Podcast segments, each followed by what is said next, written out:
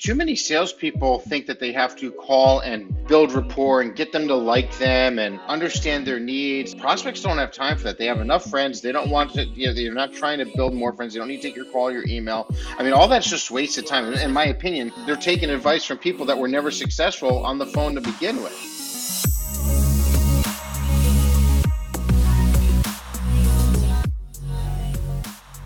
Welcome to episode 109 of Deal, your podcast for B2B sales. This episode is in English as we have an English speaking guest on the show. I will introduce him just in a second, so hang in tight. This episode, I'm kind of nervous because I want to try out something new. There won't be any post production, no edits, no cutouts of any strange words, mms, ms, or any hiccups. So I'll record this really in a one shot so you will really hear my let's say a raw voice with all the mistakes that normally happen. So um, yeah, cheer for me, and I will try to deliver for you in quality, both content, delivery, and of course my voice. Last week's episode, episode 108, was about selling in a recession, or in German, verkaufen in einer Rezession. And in last week's episode, I revealed the six step formula that you as a seller need to adapt, that you need to use today to stay successful in a recession. The six step formula you can find in the book The Challenger Sale, and I believe that the last week's episode, episode 108, is one of the most relevant episodes that I've ever recorded in my podcaster career, in my podcaster life. So go back, uh, listen to episode 108. I'm 100% sure that you will find tons of inspiration how you can adapt your sales process to the changing uh, economical climate out there. On a personal note, I'm now in my fifth week in a new role. I have a new sales role at MongoDB. I'm a senior enterprise account executive and I'm learning a lot of new tools, a lot of new methodologies, and of course, about a new product. And in my new role, I will be doing a lot of pipe generation, a lot of new business, meaning also, of course, a lot of cold calling. But cold calling, it's kind of a strange word because a lot of people and a lot of experts say cold calling is dead. But is that really true? Is cold calling really dead? I, I know it's kind of a rhetorical question, but 41% of B2B sellers say that the phone is still their number one sales tool and the conversion rate of cold calling is around 300 times better than from a cold email. And according to Rain Group, 82% of B2B buyers say that they regularly accept meetings from cold calls. And if you also want to leverage B2B cold calling for your sales success, for your pipeline generation, to creating new opportunities, getting contact with um, new high value targets and decision makers, then this episode is for you. You will learn how to structure a winning cold call and how to deal with objections like no thanks or we are all set. And to do this, uh, we have a special guest on the show. He has been a rep himself for around 20 years using the phone to reach his clients. And he started as a car salesman and made his way into complex B2B sales. He's the CEO of salesbuzz.com and helps other sellers to sharpen their B2B phone skills and works with renowned companies such as 3M or Agilent. He has helped hundreds of companies across the globe improve their sales just by using his no nonsense phone sales techniques that he will also reveal today in this episode with me for you. HubSpot ranked him and his course cold calling with confidence for the best in his class. Michael, so first of all, welcome to the show. This is our second take actually, so we needed to re-record the first seconds because I chose the wrong microphone. But really welcome to the show. I'm really looking forward to the conversation with you. And one thing I told you also before, uh, offline, be- before we started recording, what I really appreciate around your work and sales trainings and your cold calling concept is that you dissect the cold call into a lot of small steps. So it's really digestible for salespeople and easy to learn as well.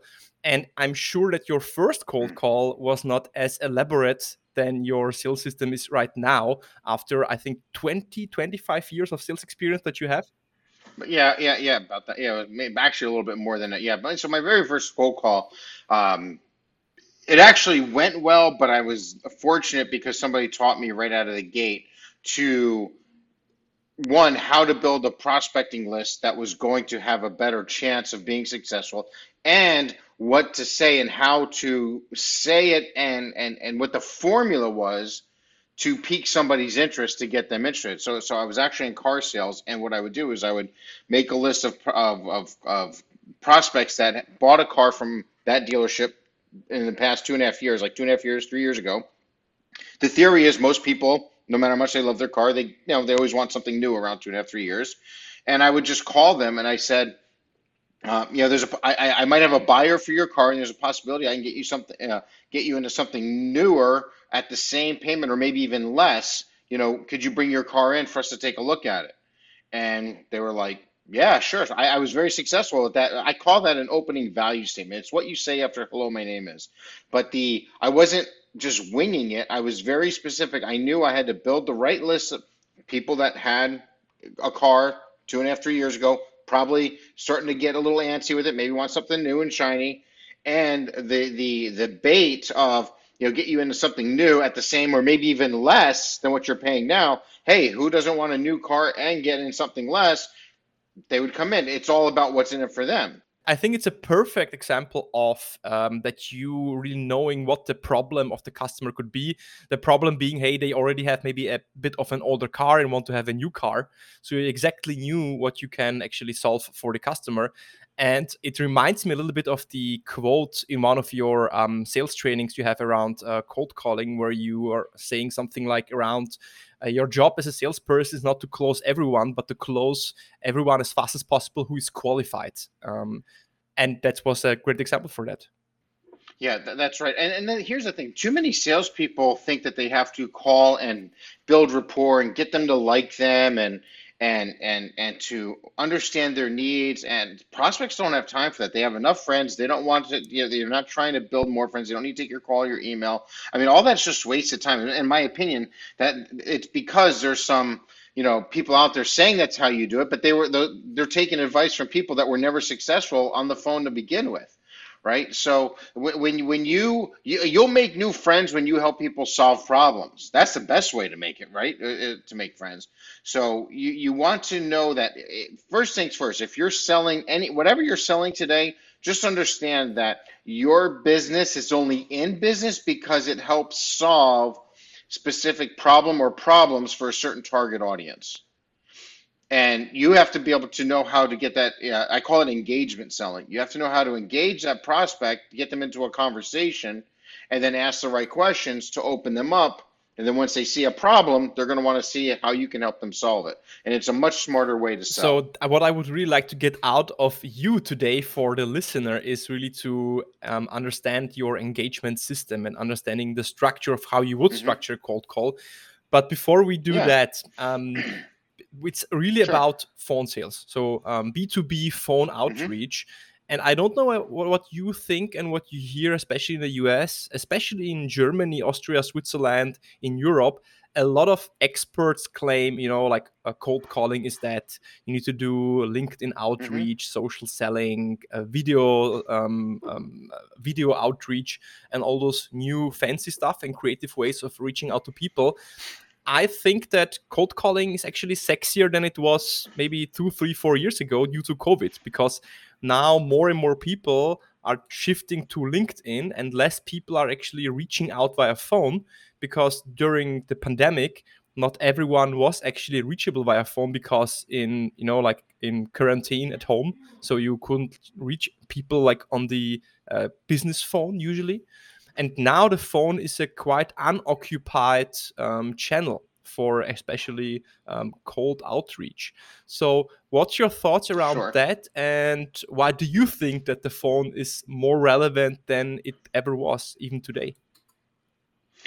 Well, let's go back to your first thing. You said, you know, a lot of people think cold calling is dead, and then they say they want to use LinkedIn. Okay, so what's the definition of a cold call? Let's start there.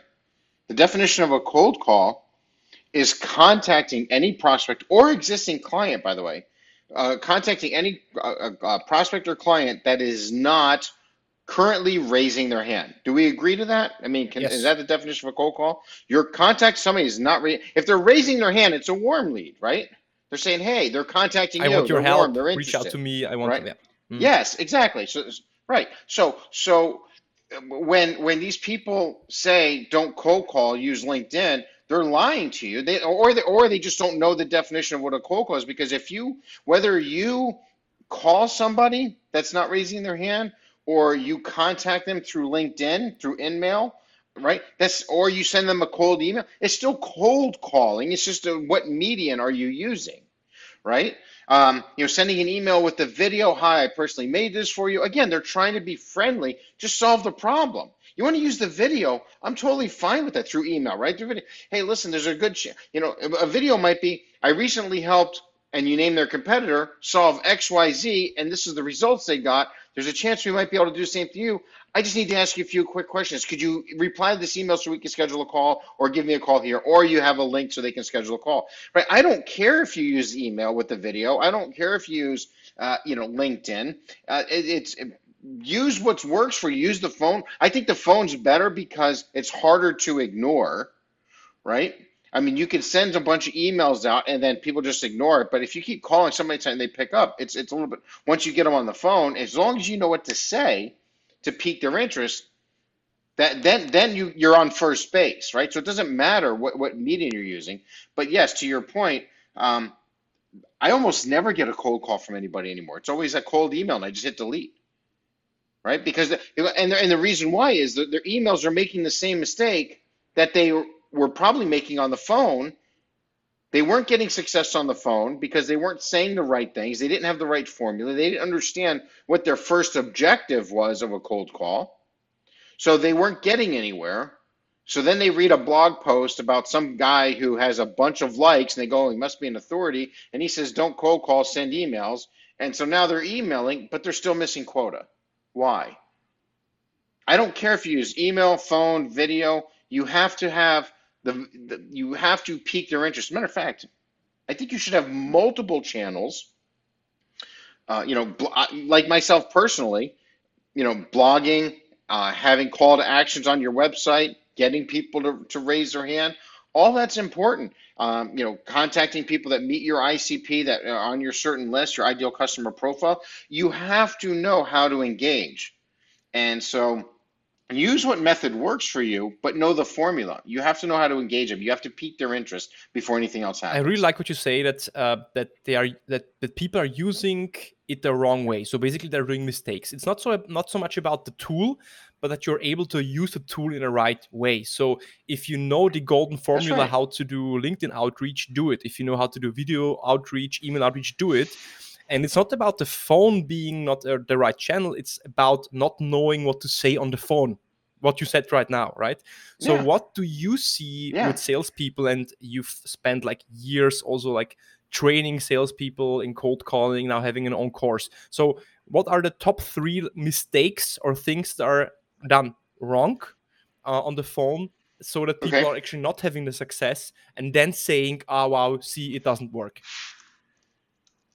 Okay, yeah. The first thing is they're calling the wrong list, right? They're, they're, they're not calling people that are going to be um, a potential candidate. So the number one key to pro- I learned this a long time ago. First of all, I was always when I when I got into sales, I was always a strong closer, uh, but I hated prospecting. Like it was just death to me. Like give me somebody that's interested and I'll close them. Okay, sure, right? That makes sense.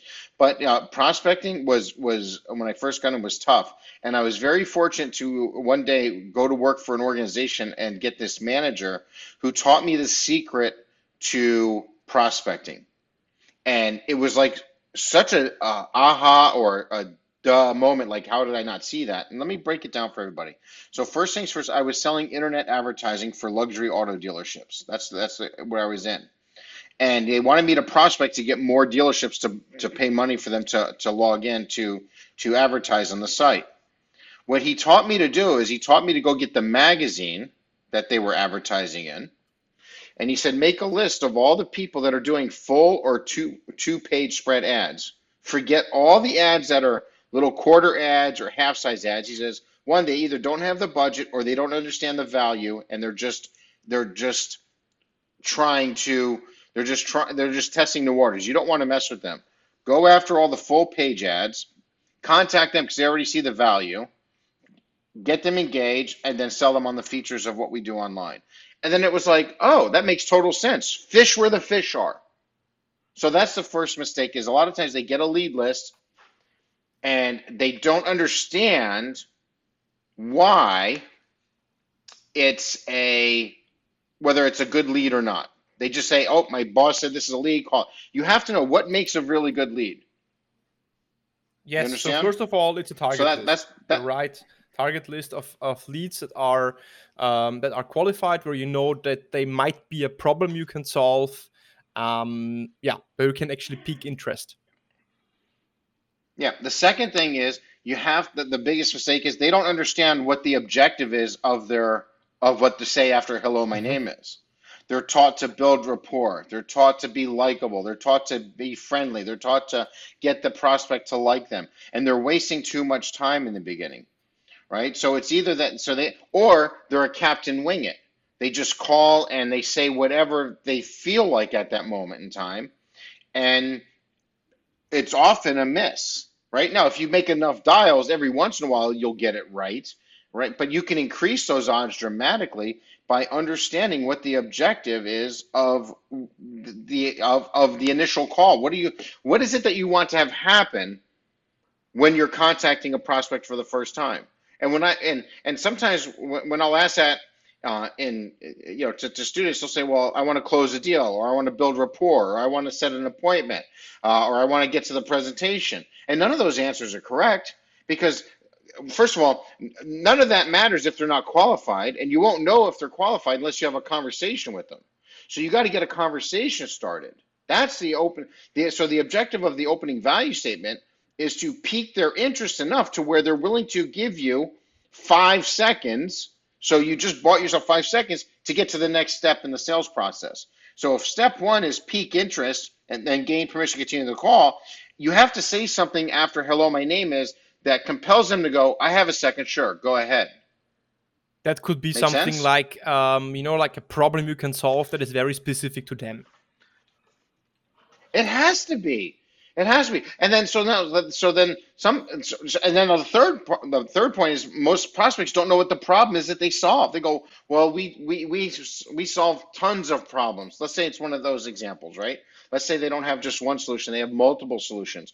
Okay, well, then it goes back to step two. Why did you not, or, or one rather, with your list, you know, why are you calling this specific this person on this list? What was it about them that made you decide that they qualified to be a suspect?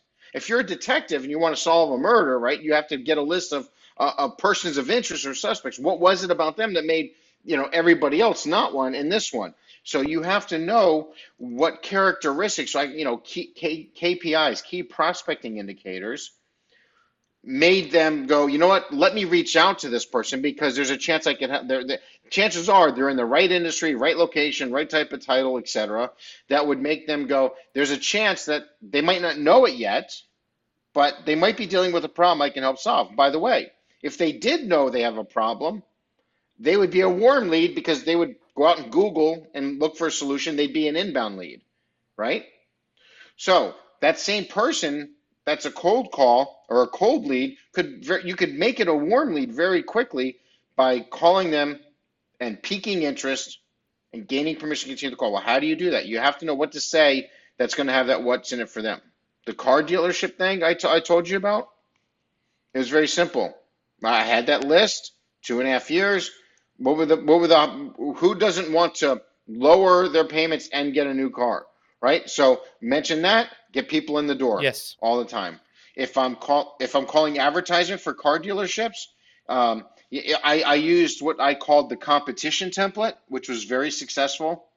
When I uh, uh, uh, when you're calling C-level execs or g- general managers or somebody high up, they all want to know what their competitors are up to. So if I call if I call one Ferrari dealership and I get the GM on the phone and I go, Suncoast Ferrari uh, sold 13 cars because of our advertising on their site last month. There's a chance I might be able to help you do the same. I just need to ask you a few questions. Uh, would that be okay? Do you have a quick second? They're not going to say no. They want to know how the hell did that company, you know, yeah, what did you do? What are they doing differently? And now you just bought yourself. This is why I say yeah. you bought yourself five seconds. You piqued interest. They said, okay. Now you're on the step two, and most salespeople don't know what step so I would is. really like to dive into that step and the structure and get more tangible. There is actually one more thing I would like to add before we do that. So you mentioned now three things. It's having a proper target list, uh, knowing what to say after "Hello, my name is," so piquing curiosity and buying yourself those five seconds. And the third thing was that salespeople don't know what problems they solve. What I specifically like about your course, and I, what I think that most salespeople don't do, and then they are chasing deals that are actually not existing, is that they don't qualify the prospect. So they they set up an appointment with someone where there is no problem to solve, with someone that has not an authority or that has no buying power. And what you teach salespeople is that already in the first call, you want to get confirmation that there is a problem to solve that there is someone that has decision making power and someone that has also yeah like um, purchasing abilities kind of. So i really like that um, and i think we can also elaborate on that in the structure. So let's get tangible and let's say you you would cold call me or anyone else um, what would be the best way really to structure it? Let's try to go through a one step by step structure. How would you do that Sure. Well, it depends. If I'm calling somebody, let's just say if I'm calling somebody in my industry, right, for sales training, right? If I'm going to call somebody, first of all, I'm not going to call an individual sales rep. They can just go to the website themselves and buy, right? But if I want to do some outbound prospecting, I know of a company that uh, is, let's just say, they're in the right location, they're in the right employee size, right annual revenue, and I see there's a director of sales and say they have 20 sales reps. Okay, that's something I want to go after right? So that's the premise for me to contact you. If you would have those qualifications, chances are I'm going to call you, right? And so for me, I might say something along the line. Here's let me show you how not to do it. So let's say you're a sales director, you have 20 sales reps, and I call you and I introduce myself and I go, "We provide an online sales training course that does blah blah blah." You're probably going to go, "No thanks, not interested. We're all set. Already have something that does that." Most companies already have some type of internal training process, right? Or maybe they just had a, an annual sales meeting, or maybe they have somebody else that they're paying already to train their team outside the company, right? So I'm going to hear, no thanks, Senator, we're all set. I don't want to hear that. So what would I say differently, right? Well, Jerry, it's Michael Pedone with SalesBuzz.com. The reason for my call, I specialize in helping outbound sales teams overcome call reluctance and if I caught you at a good time, I'd like to ask you a few questions just to see if we have to offer might be some help to you. Would that be okay? Yeah, sure, good. Go ahead. now, here, if you, yeah, yeah, that's right. So, so if you if you're a sales director and you have 20 sales reps, even if you're paying for training or you have internal training, chances are out of those 20 sales reps, 50% of them might be struggling on the phone, or they might be, even though you're paying for a solution, you might still have a specific problem, right? So now it's going to be like, do what you just said. Like, yeah, I got a second, go ahead. So I bought myself five seconds. So step one was the opening value statement. I had to pique interest enough to gain permission to continue the call. And notice I didn't I didn't say something dumb like, hey, do you have 27 seconds for me to tell you why I'm calling?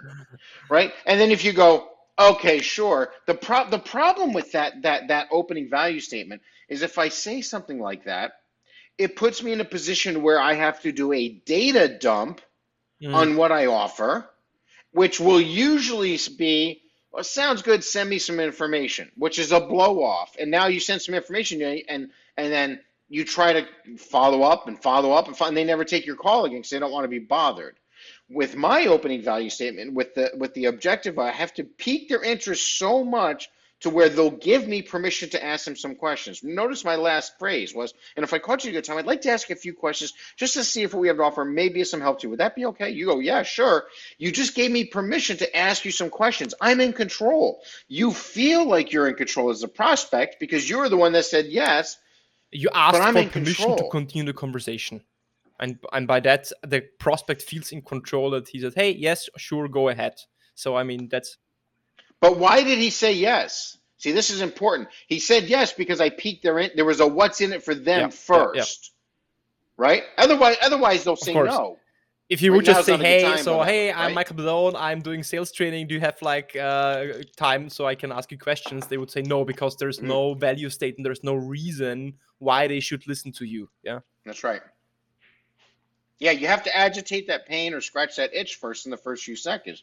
Now, but here's the thing: when, you, when we go back to you say, well, people say cold calling is dead. You should use LinkedIn. You should use video. I don't care how you get past step one, right? What you have to do is you have to, no matter what medium you use, what tool you use, you, you have to pique interest and gain permission. But most salespeople don't know what to do next. They like you know, if, if they said, "Yeah, sure, I got a second, go ahead." What's what's the next step? They don't know. They'll they'll they'll dive into a data dump, or they'll have to think on their feet, and they'll try to ask them. They'll try to pull questions out of the air, and you can hear the prospect who was up here with their tone level when they said, "Yeah, sure, I got a second, go ahead." And as you stumble for questions, you hear their you hear their tone drop and their interest drop like a rock, right? And it's all because nobody taught the salesperson that there literally is a, a yellow brick road, a step by step process that one links to the next. And once they understand that there is that, that roadmap, and they know what the steps are and how to execute them, sales is is is well, I want to say a lot easier. It's a lot more enjoyable. It's a lot more profitable, and you and you're you're going to be selling a lot. So what would be then the next step after the value statement? So saying, hey, so um, we do this and that. Yeah. So would you have uh, do I catch you at a good, a good time? And then say, hey, should I go ahead? And I say yes. What would be the next sure. step to um, after after the value statement? Okay, the easiest way to do this is to break you things down into like uh, the terms of baseball. So every time you pick up the phone, you're in the you're at home plate, you're in the batter's box. Your opening value statement takes you to first base. If they say yes, I have a second, go ahead. You're on first base. Now you got to get to second, right? Second, now you have to start qualifying. But what you have to understand, there's three phases to qualifying. The first phase is problem recognition. Is there a problem? That the prospect has that they want solved. And oftentimes, when you're contacting, when you're cold calling a prospect, they will not know that they have a problem. You cannot tell them they have a problem because they're going to doubt it, right? The if you if you tell them they have a problem, they're like, oh yeah, but we've always done it that way, etc. Right? Okay. So if you can't tell them they have a problem, and you know you can't present your solution, nobody cares about your solution until they recognize a problem first. So if you look and you're at first base and you got to get to second, you have to you're in the qualifying zone now, right? From first to second, you have to qualify. There's three phases to qualifying. The first phase is get problem recognition. Well, if I can't tell them they have a problem, how am I going to get them to recognize it? You have to ask questions. So the first question, once you get first base, is called an engagement question. The engagement question is going to put your prospect's attention in an area you need him or her thinking about. Yes. Can please. I give you an example? Okay. Now, the beauty of what I'm about to share with you, there's a couple ways to do this. I'm going to give you the either or. This works for any industry. First of all, the opening value statement will work in any industry. Pique interest, gain permission. You just change it to match your industry and your your problems, right? When you get to first base and you ask your engagement question, it works in any industry. You just change the question, but it's the purpose of the question that's important to understand. The engagement question is designed to put your prospect's attention in an area you need them thinking about. Understood? That's the purpose of the engagement question. So for my industry, I would simply go like this. I'm just going to back up one step. And if I caught you at a good time, I just wanted to ask you a few questions to see if what we have to offer maybe some help to you. Would that be okay? Yes. Yeah. Go ahead. Great. Well, I, I, I guess my first question is I think I already know the answer, but your sales team, are they handling inbound warm leads or are they doing outbound, you know, traditional prospecting? Mostly outbound cold calling prospecting. Okay. Yeah, yeah. Let, let me just stop you right there. So, first of all, what I did was before I got to the heart of the question, I call it a transition phrase to make it sound natural. Remember, I go, well, I guess my first question, and I think I already know the answer. That was all by design. That's a script but it's all by design to make the prospect to so where I'm not just reading it, right? Uh, I'm it's every Oscar winning actor had a script. They just didn't make it sound like a script. So I used the first part as a transition. But then I got to the either or question. And it didn't matter how you answered. But notice I put your attention on your sales team. I go, are they doing this or are they doing that? And it and it would not matter how you answered. The engagement did its job You responded. It wasn't a yes or no closed ended question. Yes, it was an open ended question, but more importantly, it was an open ended engagement question because when you respond, you started to say, well, you know, they're mostly doing this or they're mostly doing that. You respond, we're in a conversation now. This is why I call it engagement selling. I've engaged you to where we're having a conversation. You've you've blocked out everything else and you're focused in this one area. Now the next question is very simple. I call it the opportunity size question. So once you say, ah, well, you know, we're mostly doing outbound stuff, I go, okay, cool. And just out of curiosity, how many sales reps do you have? The opportunity size question is going to let me know, like if you only say one, it's just me, okay, I'm going to, I'll spend a little bit of time here, but I'm not going to chase you because it's too small of a sale for me to chase. You know, they say, hey, I, but when they say I have 5, 10, 15, 20, that's a different story now, right? That's my sweet spot. That's where I'm going to go after. But at least I know this. And look, I'm literally 45 seconds in. I've asked, I, I've, I've gotten three steps done opening value statement, engagement, opportunity size. Within 45 seconds, I already know if, if like, hey, you, you could be a fish worth chasing. Now, the third, next question, okay, so what is it? Now, a salesperson might be going, what do I do next? It's real simple. Now you want to ask the pain point question. See this? So now, and just so you know, we're a third of the way from first base to second base. Remember, qualifying is three phases. So if you look at from first base to second base, chop it into thirds. The first third is problem recognition. You have to get problem recognition on a cold call because if, if there's no problem recognition, they don't need your solution. There's no sense chasing them. Got it. Yes. Does this make sense? Okay, okay. So once you ask your engagement question, and then you go to your opportunity size question, and you go, oh, I got about five, or I got six or seven uh, uh, sales reps. I go, right. Well, listen, the clients we help the most. Now, as soon as I say that, your antenna goes up because you want to know. I mean, where's this? You know, is this call going to be beneficial? Do I give this guy more time or not? So when I go, the clients I help the most, uh, uh, uh the ones that get the highest ROI possible, they're usually struggling with two issues. See, this is important. I say that because now you want to know: Am I having one of those two issues? Yes.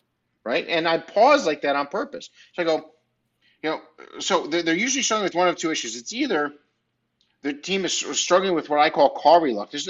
They're just tired of hearing things like "no thanks," "not interested," "we're all set." So they're just not picking up the phone anymore, right? So that, that's one issue. The other issue Notice I pause in there. This is all by design. I'm pausing in there because I want to listen to see if they make any kind of grunts or like I'm playing Battleship. I want to see did I hit something, right? And then and if, if whether they make a noise to confirm that that was a pain point or not, I still keep going, but I still have that pause in there. You're listening to the tonality. If they if there are some unconscious confirmations of what you said, so you can you can um, yeah, um, yeah jump on it. Yeah, and by and by the way, for the for the face to face sales reps, it's the same process. You're just going to watch the visual exactly. cues as well. Okay, right, right now. So, uh, but now I go to the second stage. So I go. They, they're, they're just tired of you know hearing no thanks, no all set. Or it's not it's not that they're um, uh, not making dials. They're making tons of dials. The problem is they're burning through good leads and they're and, and, and they're not getting deep enough in the call. And they're not setting enough appointments. So I mean, you're out of those two scenarios. Which would you say best fits your team situation? And again, you can only answer one of three ways. It's the first, it's the second, it's, or actually four ways. It's the first, it's the second, it's a combination, or it's none of those, it's this. And now, in those rare scenarios, you still get a hot button. You still get a pain point. You just told you what your big problem is. Now you can see if you can help, right? So now you're just going, okay, got problem recognition. Interesting. There's a few more, right? So th- this is engagement selling. This is the sales buzz method, right? And and this is where you know, there's a few more steps after that that we can get into, but when a salesperson really learns these little micro steps to this and they master each one, they make more money. They have less rejection, more conversations, and they fill their pipeline with deals that'll close in a shorter amount of time. So, quick, quick, quick question here, Michael. So, the engagement question the example you you've taken for the engagement question comes uh, right after the um, yeah uh, value statement, so to say, is um, is your team doing more like cold calling outreach or email linkedin something like that? So like, you gave an option it's either, either or, or, right? Could you also instead of uh, instead of this could i also say for example um, how how are you solving problem x? Basically asking them hey so what are you doing to make your cloud more secure? Yeah so i don't like those kind of things one because they don't know you enough to share that type of detailed information mm-hmm. of what they're doing it, right? And two, it's it's it's it's it's not going to how do I want to say this? Um, it's it, it's it's less diff it's it's it's it's more difficult to control that type yeah, of conversation. Yeah, yeah. Right. So and when when they, and when they do that, sometimes I too I always feel like when somebody asks that of me, um, I can see where they're going, and I go, we're all set. We we like our solution, and that's that right? And I end the call. So, but when you say when you give an either or, so so you could have easily done when it comes to the cloud solution. Are you are you seeing this or are you hmm, seeing that? Okay. Right. Yeah. Yeah. Um. Um. You know, there's other companies that when when it comes to they have like automated payroll. It could have been something like so when it comes when it comes to paying your vendors, are you doing it manually or are you automating the, the, the process? So I see that the the the intention of the question, like giving those options, is to make the answers very simple and to control the conversation as well. Because if you ask a very open question, it can spiral out of control, and then the customer is speaking about something that you and you need to kind of bring him back on that straight line, so to say. Yeah.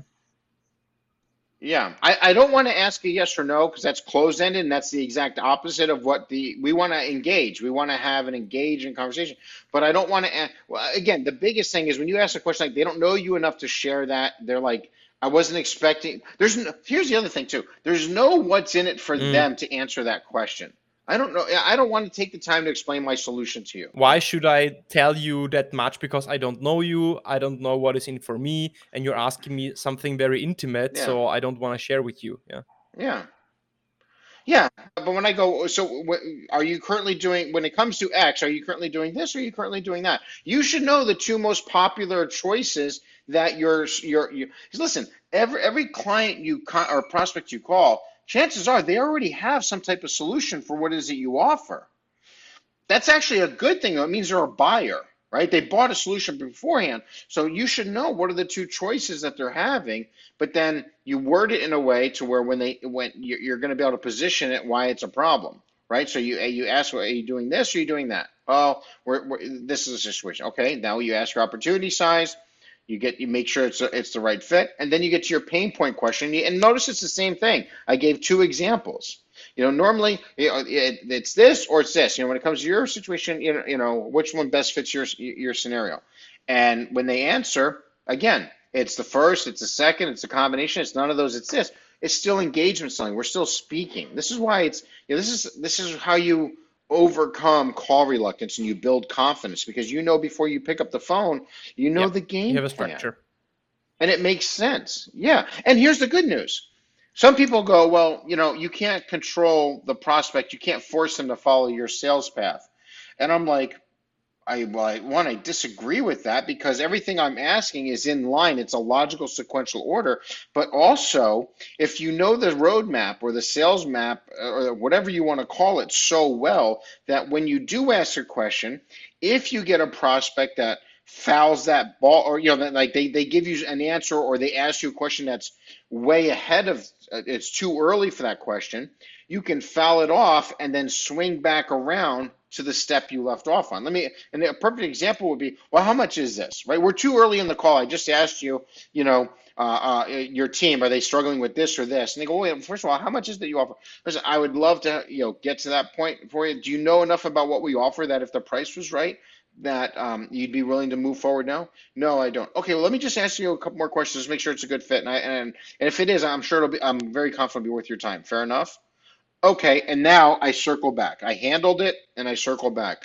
But if you don't know the steps like the back of your hand and they ask you a question that's too early for them to be answering, for you to be answering that, you're going to be lost on the sales call. Mm, got it.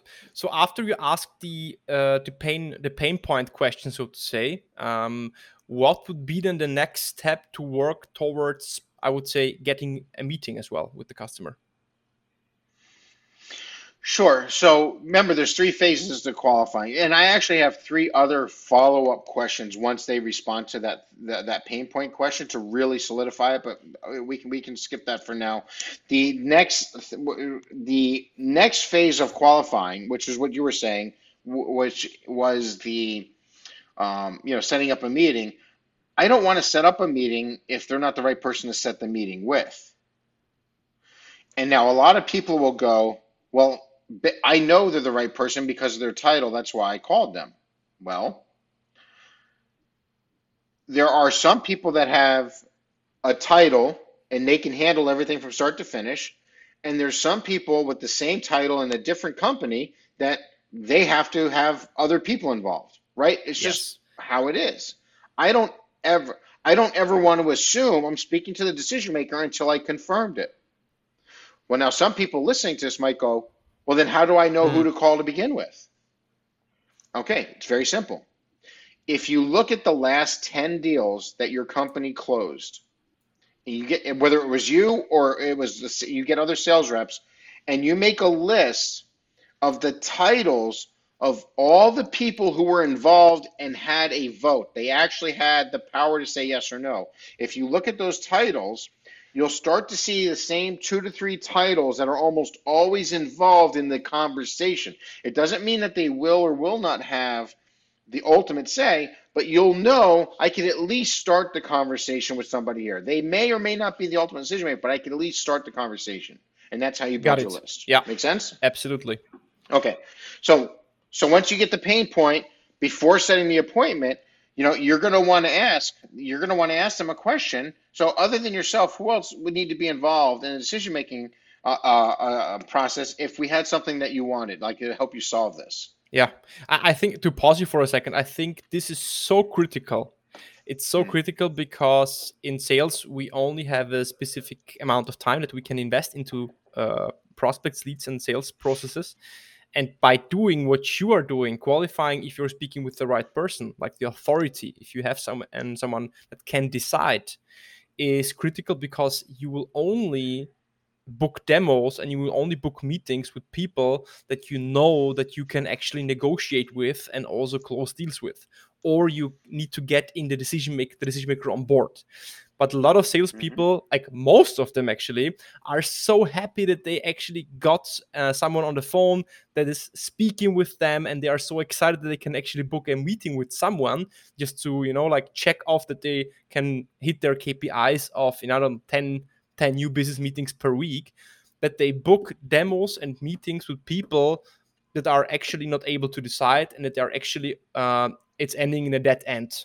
And that's why it's so important to qualify and that's why i'm i want to repeat this yeah. because everyone who is listening to that this is so critical qualify the um, contact person you're speaking with so you are investing time into your into the right opportunities yeah, and here's the thing too. There's a lot of layoffs going on. Uh, uh, you know, I'm assuming around the world. I know in the United States there's a lot of layoffs going on right now, and there's a lot of salespeople, SDRs, BDRs getting laid off, and I see them on LinkedIn and, and the posts that are out there. And, and the thing is, this is you could be the number one appointment center, but if they aren't, if they're not converting, right, then you're out of a job. It, so you have to know how to qualify. I mean, it's a secret to, to, to being successful in sales, and, and, so it's it's not hard. Once you get the pain point and you get them to agree it's a problem, you just have to ask two questions. So other so other than yourself, who else is, needs to be involved uh, in the final decision making when it comes to saying yes or no on something like this, should you decide you want it. Now, they have to be, I'm going to give you, we'll probably need to end on this, but I'll, I'll, give you, unless you have a couple more questions, I'll try to answer for you. But um, I want, I don't want to leave salespeople hanging here. If they ask that qualifying question, nine times out of 10, the prospect will say it, it's just me, I'm the decision maker. Now, have you ever been told that and then you've gone you've gone through the rest of the process, you've gone through the demo, you go for a close, and then the prospect comes back and says, Well, I have to check with so and so? Well, earlier you asked them if they were the decision maker. They said yes, but now they're saying somebody else. If you try to confront them on it, you're going to piss them off. If you don't confront them on it, you might not ever get them on the phone again. How do you avoid that scenario from ever happening? It's very simple. You have to back up when you're remember we're on first base we're trying to get to second where we, we we got a third of the way there we got problem recognition now we're two thirds of the way there. We have to qualify them on their role uh, as far as decision making. You have to ask two questions. I call it the fast forward technique. It's very simple. So other than yourself who else needs to be involved in the decision making process if it comes to something like this? Well it's just me. It's my decision. Got it. Okay. So if should you decide that you like what we have to offer and you decide you want to move forward with it what happens next? Where do we go from there? And then just shut up. And then they go, well, if I like it and I want to move forward with it, I just got to get signed off on my boss. Oh, guess what? Their definition of decision maker and your definition of decision maker is different. So now you have to know what to do next to get the other person involved. And we can either do that video later or they can just buy the course and go see how to exactly. do it themselves. Yeah, I think that, that, that is uh, I think we could go on for another hour to going through through the conversation. Yeah. But what really sticks with me, and please confirm if those are the the most important points in your approach, is to first of all, the first thing is you need to catch their attention, or in your words, pique their interest. Mm-hmm. Uh, get their attention. Yeah. Well, I got to build the right list. Of course, got to build the right okay, list first. Let's yes, say you then, are in yes, the conversation yes. with the right person, right? Um, yes. Uh, with the right list. Yes. From the right list, you need to pique their interest to buy yourself time first. The second thing is you want yes. to get this problem recognition. So I would sum it up in a way to let's say you want to get the confirmation that there is a problem to solve because if there is no problem to solve, there is no solution, there is no sale, there is no deal. Uh, and you do this by the That's by right. uh, by calling it uh, you say problem recognition, engagement questions, opportunity size question, and the yep. pain point question. And the 3rd mm-hmm. takeaway for me is that you always want to qualify who you are speaking with and if it's worth investing your time into this opportunity by um, checking if they are the decision maker, if not, who would need to get involved into the decision making process, and if they are actually willing to connect you with the decision maker because usually what i found out is if they don't want to connect you if they say hey first run it through me it's already a first sign of that they yeah. is actually that there is actually no real potential authority and also no clear problem to solve. You agree that almost every, yeah, every, almost every salesperson is when they find out that they're not speaking to the decision maker is going to say, "Well, can I speak to your boss or can I speak to the decision maker?" And and almost every response is going to be no. So it's a it's it's a it's it's a dead strategy. You shouldn't do that. In the course, I I tell you what to I show you exactly what to do instead. That has a much yeah. higher success rate. Um, maybe just to just to just also to wrap it up because I mean you are you have a treasure chest of knowledge when it comes to cold calling and uh, your course is definitely one of those cold calling treasure chests where you can dig out a lot of best practices and specific i would say things how to frame uh, things you say and also the questions. Um, and what i really liked yes. about the conversation with you right now is so i'm seeing you on the video. The podcast will only be an audio version. So dear listener i was watching michael when he was framing uh, the uh, his script. And what is super important is the tonality. It's not just about saying what is on a script, but saying it that it sounds natural and not scripted. Reading it off right. of a you know like a script. So like you said, um, mm-hmm. every Hollywood blockbuster is scripted, but it sounds natural if Brad Pitt or right. whoever is getting an Oscar, it's not because that they have winged the conversation on the movie.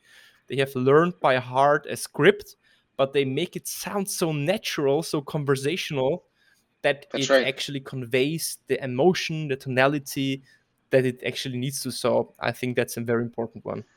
I hope. Yeah. Excellent. Yeah, that's that's yeah. very correct. Um, Michael, Absolutely. what would you say are the um, other sources, maybe people to follow when someone says, "Hey, I really need to step up my cold calling game." Of course, your course uh, that's one part. Um, any other uh, um, tips, sources um, that you would uh, recommend uh, to you know reach out to uh, wrap your head around? Always, always follow somebody who's achieved the level of success that you're after. Is all I can say. And the problem with social media today is a lot of times you can people can pretend that they're a lot more successful than what they are. So if you know, but when I recommend you find a mentor, uh, but just you know, pick one that has already you you know has achieved the level of success that you were after, and listen, and then ignore everybody else. That's all I can say. Uh, so that'll be different for everybody, but that's that that's my yeah, advice. I totally agree. Goes. Uh, and of course, you, as my dear guest, uh, all you also get the chance to answer my rapid four questions to close off the conversation. Um, sure. So the first question it. I would have, Michael, is short question, short answer. What is the impact that you really want to have on the sales world? I just want them to be better so they can make more money. There is no deal without.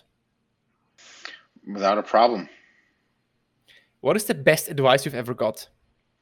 I think I just gave it. Uh, you know, follow. You know, learn from those who've already achieved the level of success that you're after. And what is the worst advice you've ever got?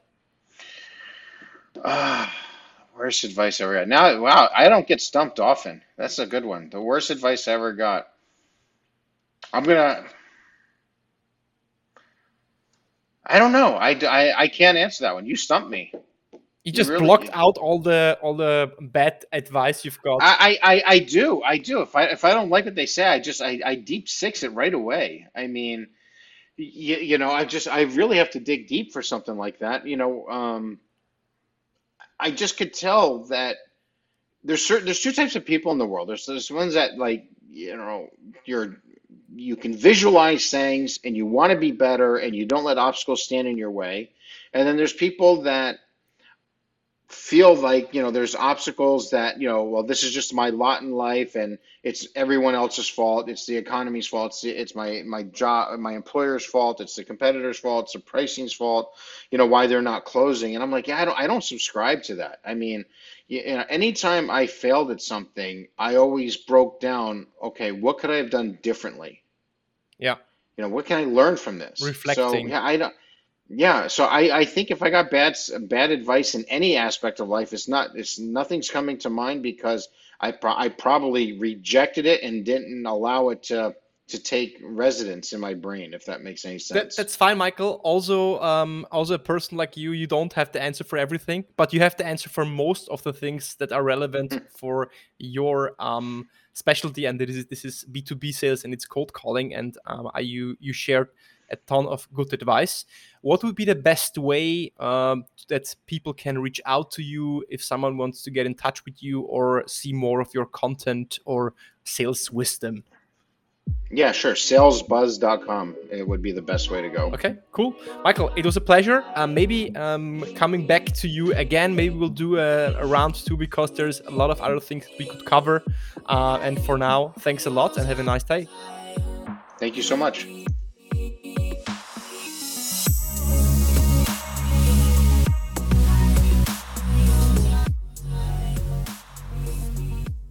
Reflecting back on the interview and episodes uh, with Michael, there are two things that really stick with me. And the first thing is that you are not looking for the big yes at the end, the big yes to get the meeting, but you're looking to get those small yeses throughout the conversation, throughout the whole cold call. So the aim and the aim of the first sentence is that the decision maker listens to you for the second sentence and the aim of the second sentence is that you get the attention for the third sentence. And the third sentence has the aim to get the attention for the fourth sentence, and so forth. So it's like a step by step process and it builds on each other. It's cumul- cu- cumulative. Cumulative, I think I pronounced it correctly. So this is the first thing.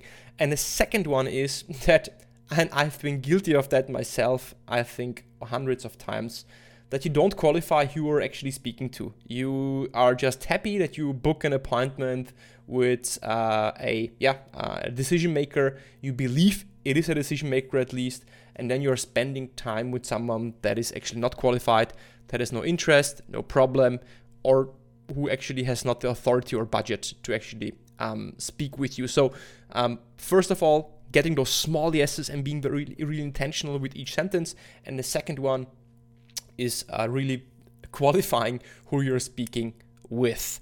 Um, I'm really curious about your feedback, so um, send me your feedback down below. Click on the show notes. There's a link. Um, you'll find it under Send Some Love. So send some podcast love to me. I'm uh, always curious to get at least um, read your feedback so I can incorporate that in my episodes, in my recordings for you, my content. Um, I'm looking forward to next week's episode, which will be again in German. And stay hungry, stay foolish, stay passionate, and next week. See you next week at the Deal Podcast.